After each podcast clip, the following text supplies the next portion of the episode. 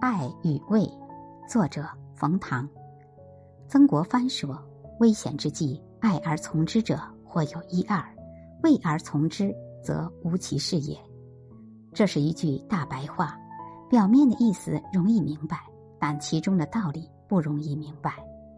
表面意思是说，一个成功的 CEO 会有两类下属，一类是出于爱，被 CEO 的人格魅力征服。一类是出于畏，被 CEO 的权力和利益笼络；危难之际，出于爱的下属中，十有一二可以共患难；出于畏的下属中，则一个都没有。深层道理是讲，不要对人性要求太高，共患难、共进退的人，有百分之二点五到百分之五就很不错了。趋利避害是深层人性，是改变不了的。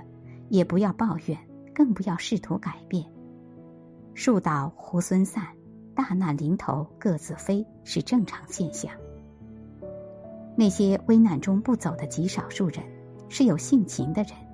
激励这些人，靠的不是钱，而是事，是一起做大事的苦与乐，是一起做大事的成就感，是长时间一起做大事的兄弟情和温暖感。性情中人明白，人生没有终极意义。